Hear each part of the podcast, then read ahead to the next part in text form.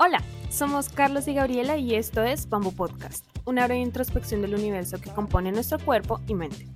Nos gusta hablar de la travesía humana en entrevistas valiosas con profesionales de diversas áreas, o a través de monólogos introspectivos, o conectando ideas filosóficas en medio de una conversación casual. Todo con un toque dramático y generacional. Acompáñanos.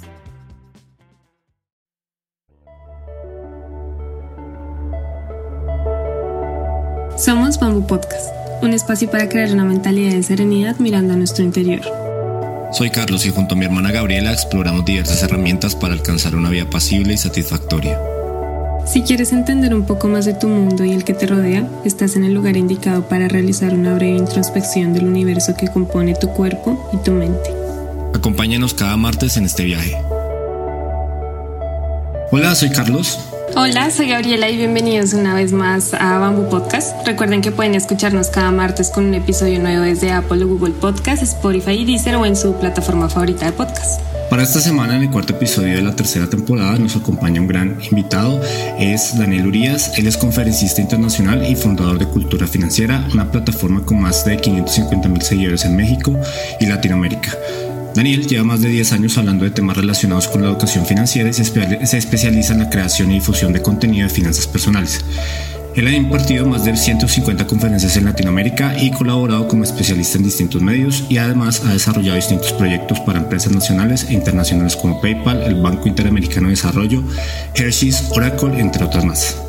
Y bueno, después de esta breve introducción, bienvenido Daniel y es un gusto, un gran honor tenerte hoy con nosotros.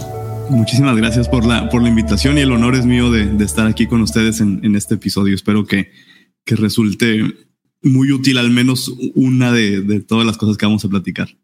Chévere, gracias. Hola Daniel, y bueno, para esta primera pregunta supongo que ya la habrás escuchado varias veces, pero creemos que es algo que todavía a la gente eh, le cuesta interiorizar y entender, y es cuáles son los bloqueos más comunes al ahorrar y cómo se pueden enfrentar estos bloqueos. Perfecto. Pues mira, lo que ocurre con, frecuencia es que la reacción inmediata es decir, no puedo. Ese es el, bloqueo número uno, asumir que no tenemos capacidad de ahorrar.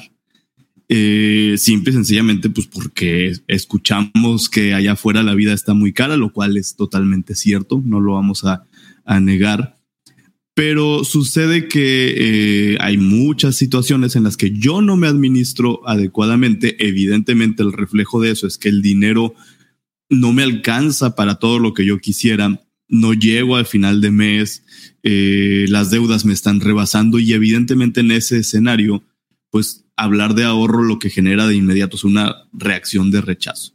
Y ojo, estamos hablando eh, y, nos dirigiremos, permítanme, señalar esto para el episodio, pues hablaremos de personas que tienen un ingreso constante, que tienen afortunadamente prestaciones, que tienen estabilidad en cuanto a los ingresos, porque obviamente en una situación de pobreza y muchísimo menos en una situación de pobreza extrema, podríamos hablar de, estos temas de forma sencilla, ¿no? Pero considerando que hay un ingreso, que hay un pago periódico constante, que hay prestaciones, que probablemente incluso en casa hay dos ingresos derivados de, que ambos en la pareja aportan.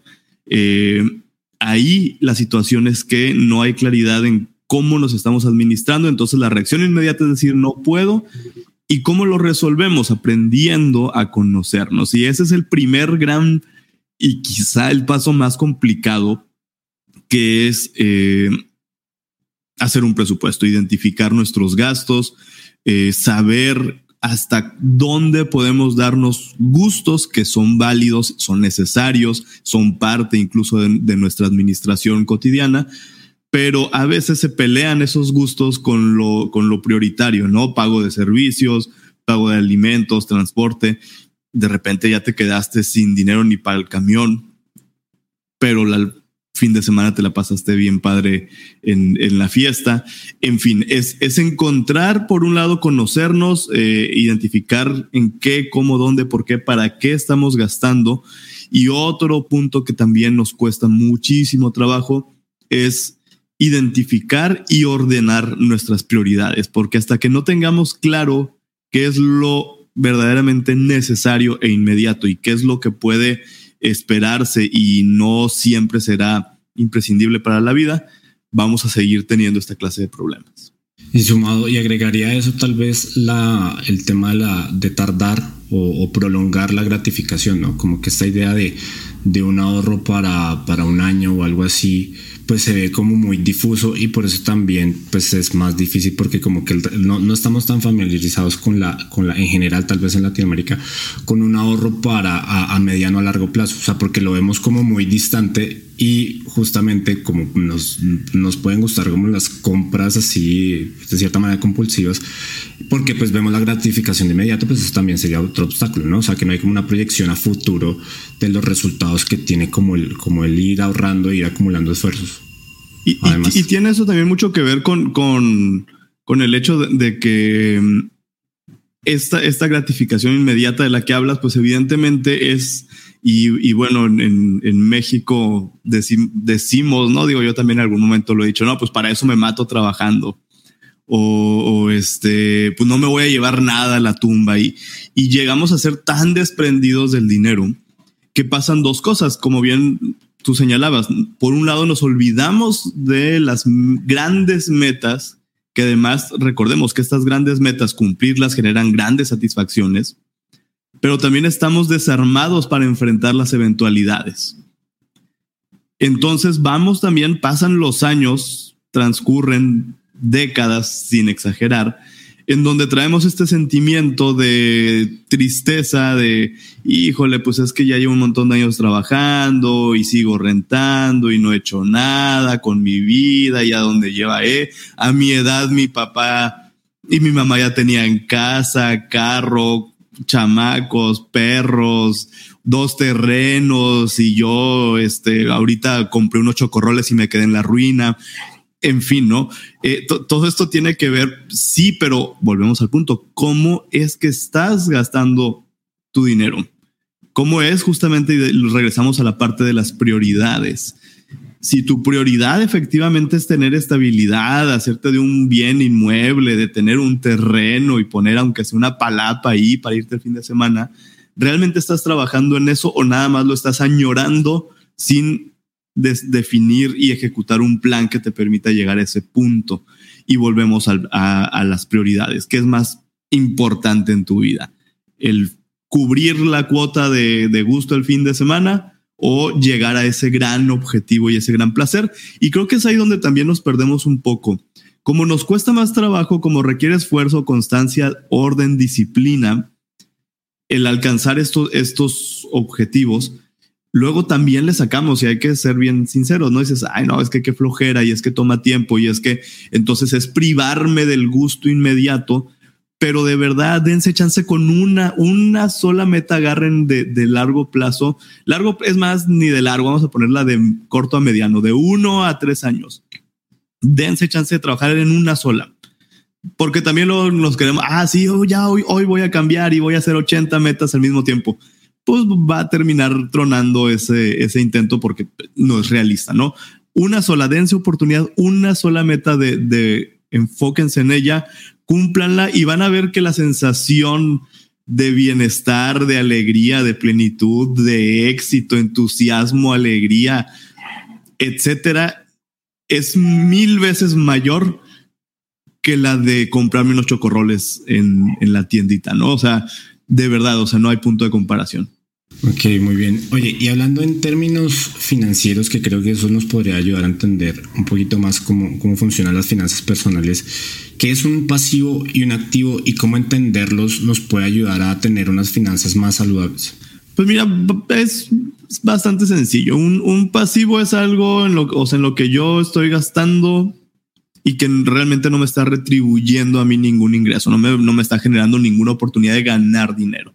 Un activo, por el otro lado, pues es algo que yo compro y que me va a permitir generar más dinero. Eh, vamos a poner dos ejemplos o un ejemplo muy específico, el, automóvil, que de hecho es un tema que, siempre genera mucha tensión en, en, algunas personas. Digo, con base en lo que, en lo que he publicado en cultura financiera. Eh, el automóvil como medio de transporte privado es un gasto. ¿Por qué? Porque yo lo compro al momento de que sale de la agencia o es, aunque sea seminuevo, de hecho seminuevo siempre se deprecia menos porque pues ya alguien ya cubrió esa cuota, pero al momento de que el carro sale de la agencia ya vale alrededor del 30% menos de lo que a mí me costó. Ya desde ahí ya, ya se perdió parte del valor de ese automóvil. Y para que el carro se mantenga funcionando de manera óptima, requiere gasolina, requiere servicios, requiere, eh, bueno, para que pueda circular necesita trámites de placas, tenencias, pago de seguro. Es, y ese dinero no va a regresar a mí, porque incluso el día que yo quiera vender esa, ese, ese vehículo, va a valer mucho menos de lo que a mí me, me costó en su momento y además de todo lo que ya mencionamos que tuve que gastar. Ahora, el automóvil para muchas personas, y, me incluyo, pues es algo muy necesario. Yo vivo en una ciudad en donde llegamos a los 50 grados centígrados en el verano, donde las vialidades y las banquetas de verdad son cero amigables con el peatón y se requiere tener automóvil. Es un gasto necesario, sí, pero no es una inversión no me está dejando más dinero en el escenario en donde yo lo utilizo para uso personal particular. Diferente sería si pienso que voy a comprar un automóvil y lo voy a utilizar en una plataforma de transporte de estas que, que hay, no Uber, Didi, Cabify, eh, Bit, la que se les ocurra. En ese caso estoy adquiriendo un vehículo que lo voy a trabajar si yo adquiero un vehículo para transportar mercancía, me va a servir. En fin, es decir, hay que tener muy claro nada más, pues qué cosas son un gasto puro y, duro, así completamente. Una computadora, por ejemplo, si yo compro una computadora para jugar, pues fue un gasto que, que no, no, no me va a permitir ganar más dinero. Pero por el otro lado, si esa computadora la utilizo porque soy diseñador, porque soy fotógrafo, porque ahí edito, porque parte de mi, de mi equipo de trabajo, ah, ok, pues entonces eso será un activo. Eh, una casa, por ejemplo, pues también, ¿no? O sea, si yo la, yo la compro, pues eventualmente esa casa va a ir incrementando su valor. La puedo vender más cara de lo que me costó.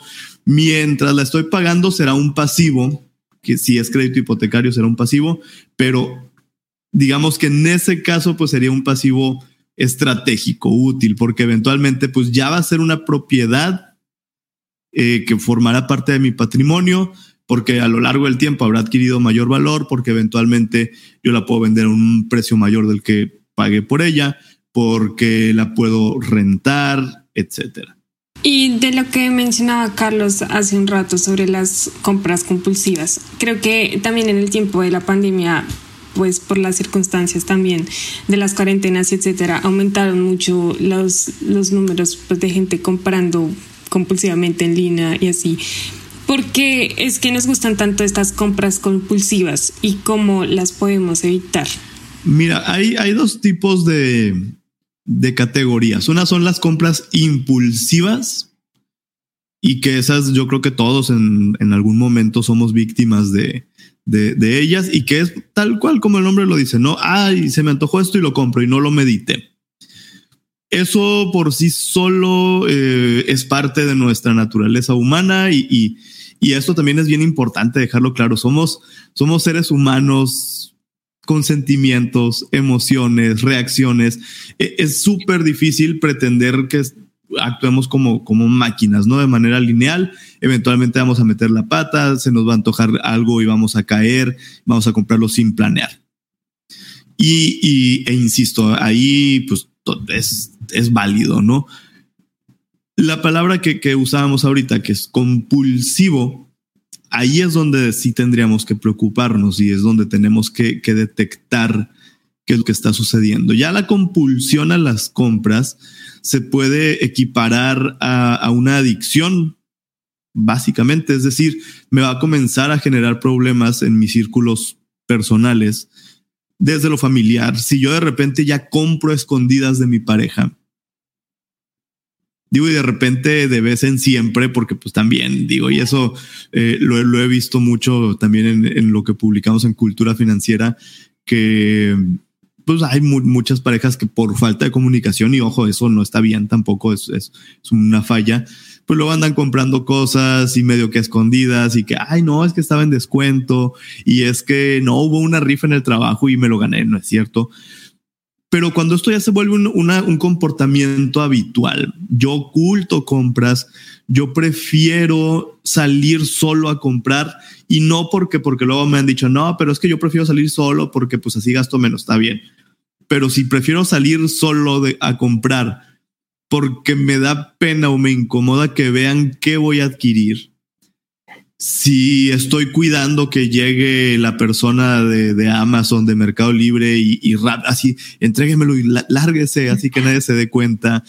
Eh, si de repente me doy, me percato que ya estoy pidiendo dinero prestado para poder cubrir ese tren de consumo que he generado.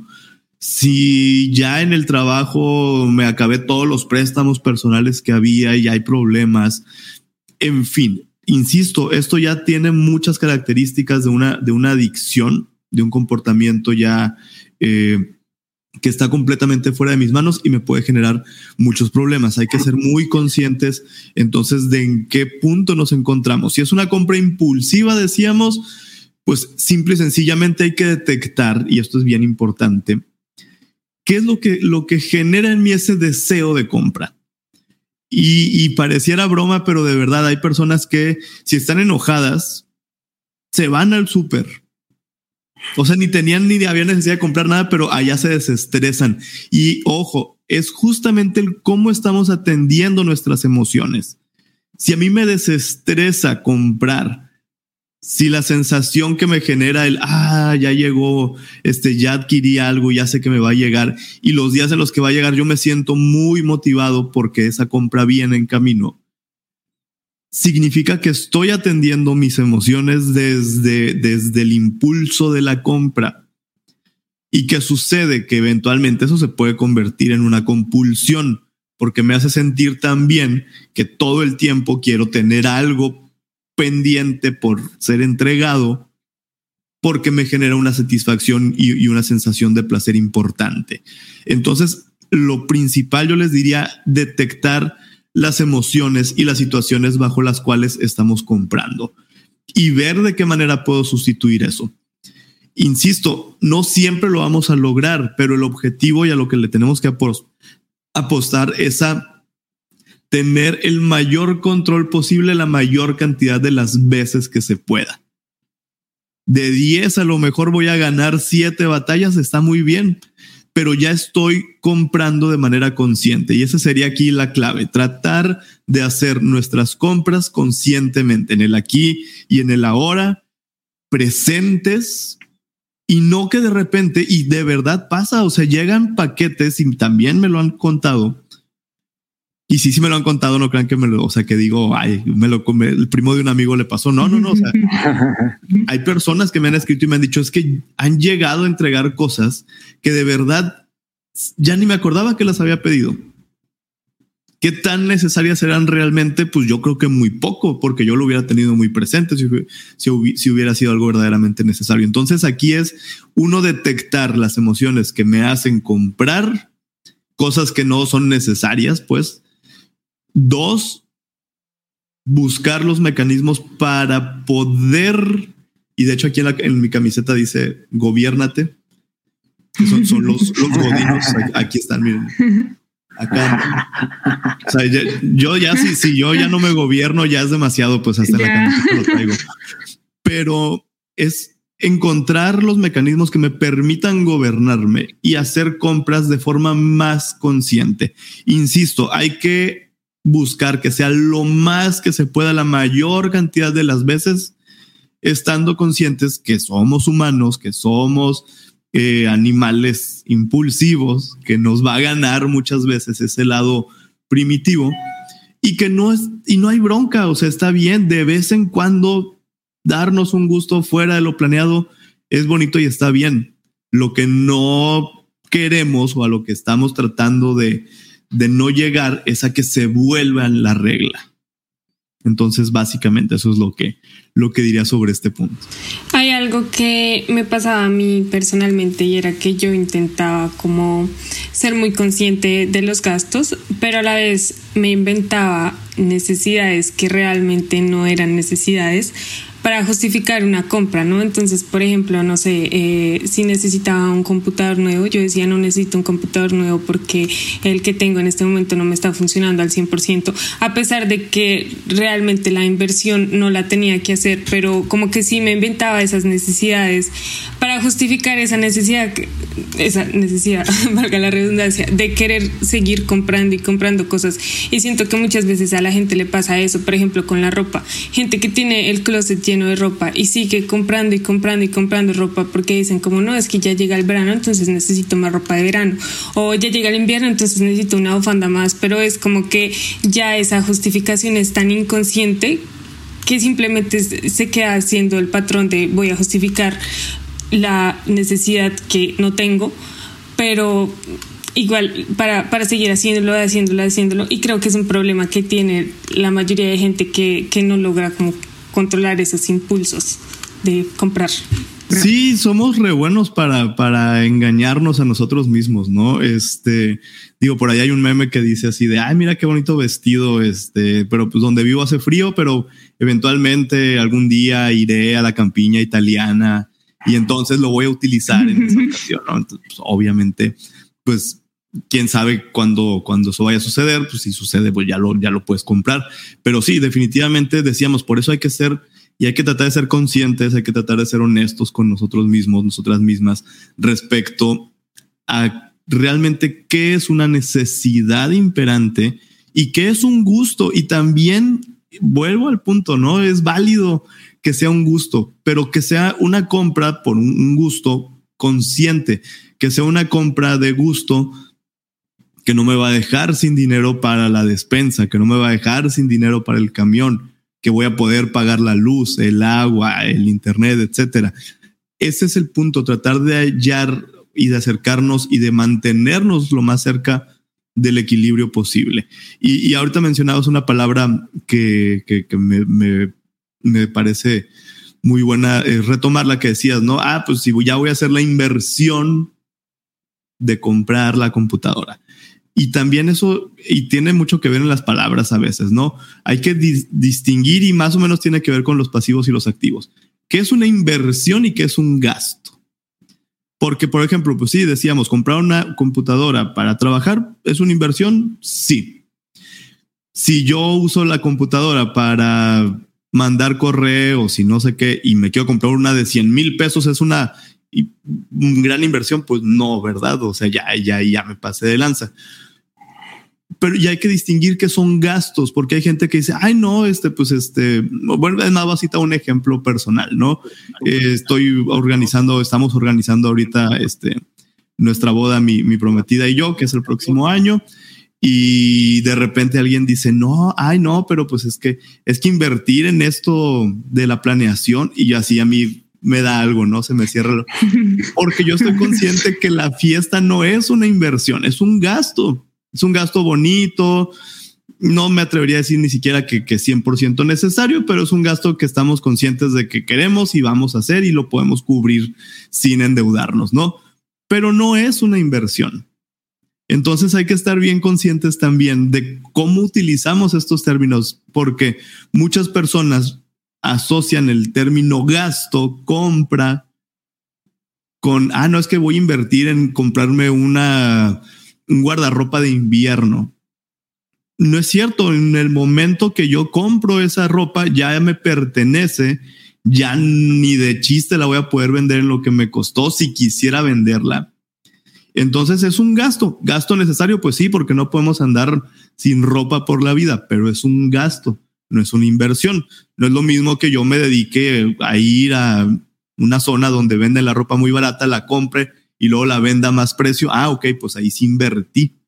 Pero en este caso hay que distinguir cuando son gastos, que son cosas que no me van a dejar más dinero, y hay unos gastos que son necesarios y hay gastos que son innecesarios, y cuando verdaderamente podemos considerar que estoy haciendo una inversión, porque eso va a tener más valor más adelante, porque eso me va a permitir generar más ingresos. Y también entender que el, que el, dinero es fruto del tiempo eh, y eso es importante. O sea, por ejemplo, no sé si me quiero comprar un iPhone que vale alrededor de, no sé, va siendo como el equivalente, unos mil dólares. Y, mm, y, y, pues hago el cálculo de cuántas horas tendría que trabajar para pagar un iPhone, pues eso por una dimensión mucho más amplia y uno dice, bueno, pues necesito trabajar, no sé, 80 horas, 100 horas, 120 horas, no sé lo que sea y, y, ahí es, porque claro, con, por ejemplo, con una tarjeta de crédito es muy fácil, pues es como que esa ilusión del de pagar en efectivo o, o, una deuda o una compra se difiere a X cantidad de tiempo, pues como que le quita, bueno, no le quita, o sea, más bien como que no le, lo, lo, lo asume de esa manera, pero al final es tiempo que uno invierte para conseguir algo más y el dinero es como el vehículo con el cual uno hace eso, pero en realidad es como tiempo eh, trabajado.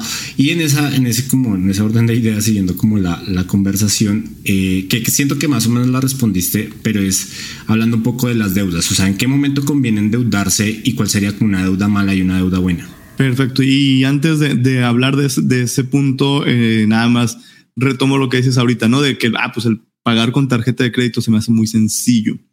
Y, y aquí hay dos, dos cosas que, que, evidentemente en mercadotecnia y, y, y en to, todo este mundo del dinero se analizan y, está vinculado. Uno, pues justamente decíamos el, placer de comprar, lo que detona en, en, nuestra, en, nuestra, en nuestra cabeza, ¿no? En nuestro cerebro. Es, es una pachanga así de, uh, tengo algo.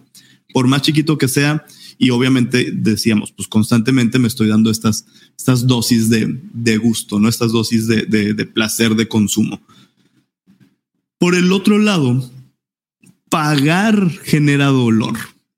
Y es una sensación y es una señal de dolor muy similar a la que como si me pegara en la pierna o en el dedo chiquito de, del pie con, con la orilla de la cama, ¿no? Por ejemplo pagar y, y, eso se le conoce como el dolor de, del pago.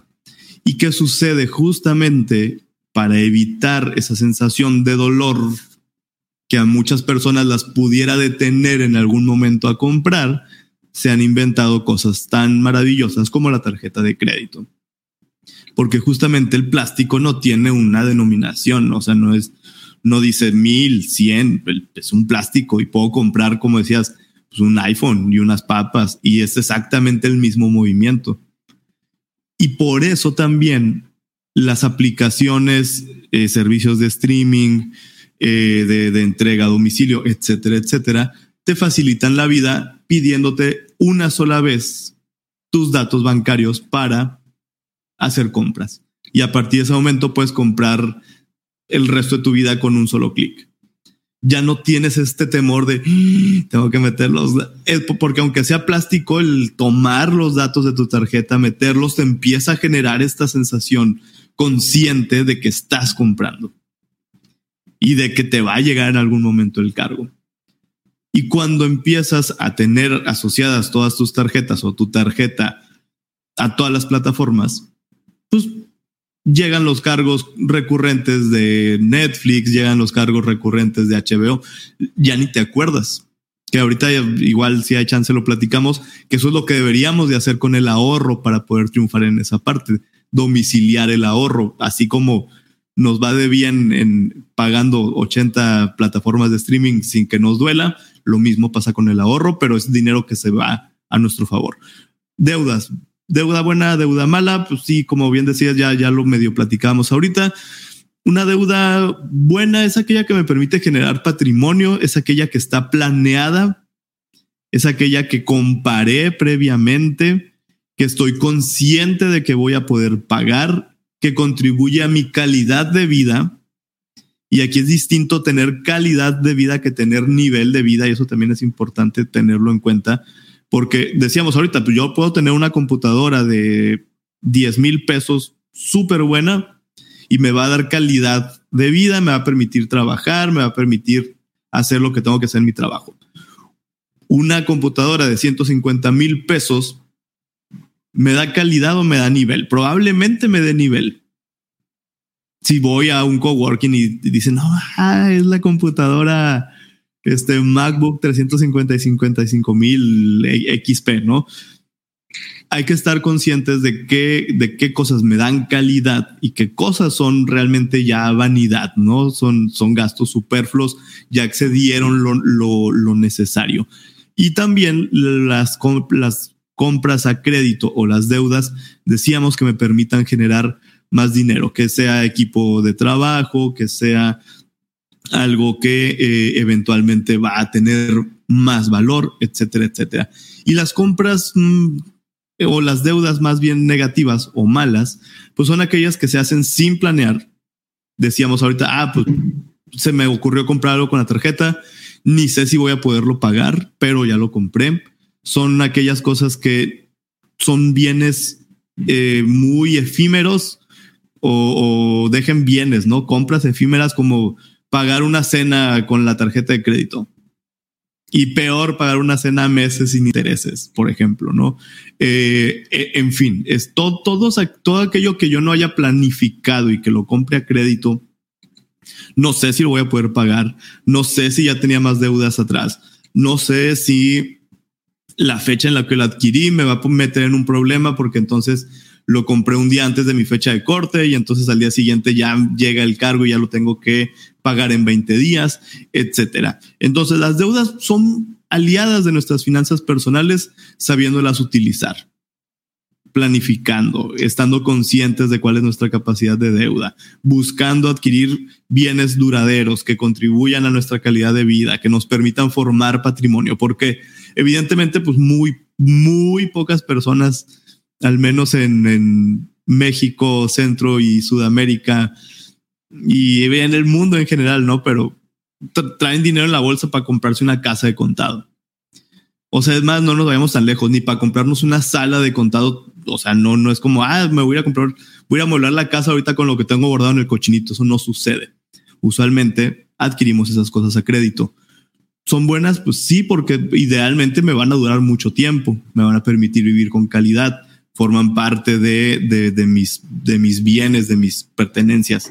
Entonces, eh, nada más estar muy conscientes, planificar y estar pendientes de no exceder nuestra capacidad de pago y saber qué cosas son parte de mi calidad, de mi estabilidad y cuáles ya son un lujo que, insisto, si lo puedo pagar y, y todo va a salir bien, siempre es válido. Pues la, cosa es que nos cuidemos de no al rato caer en deudas fuera de control, eh, en pagar intereses moratorios, en tener una calificación negativa en buro de crédito porque se me ocurrió que me podía comprar algo que estaba fuera de mi alcance en ese momento.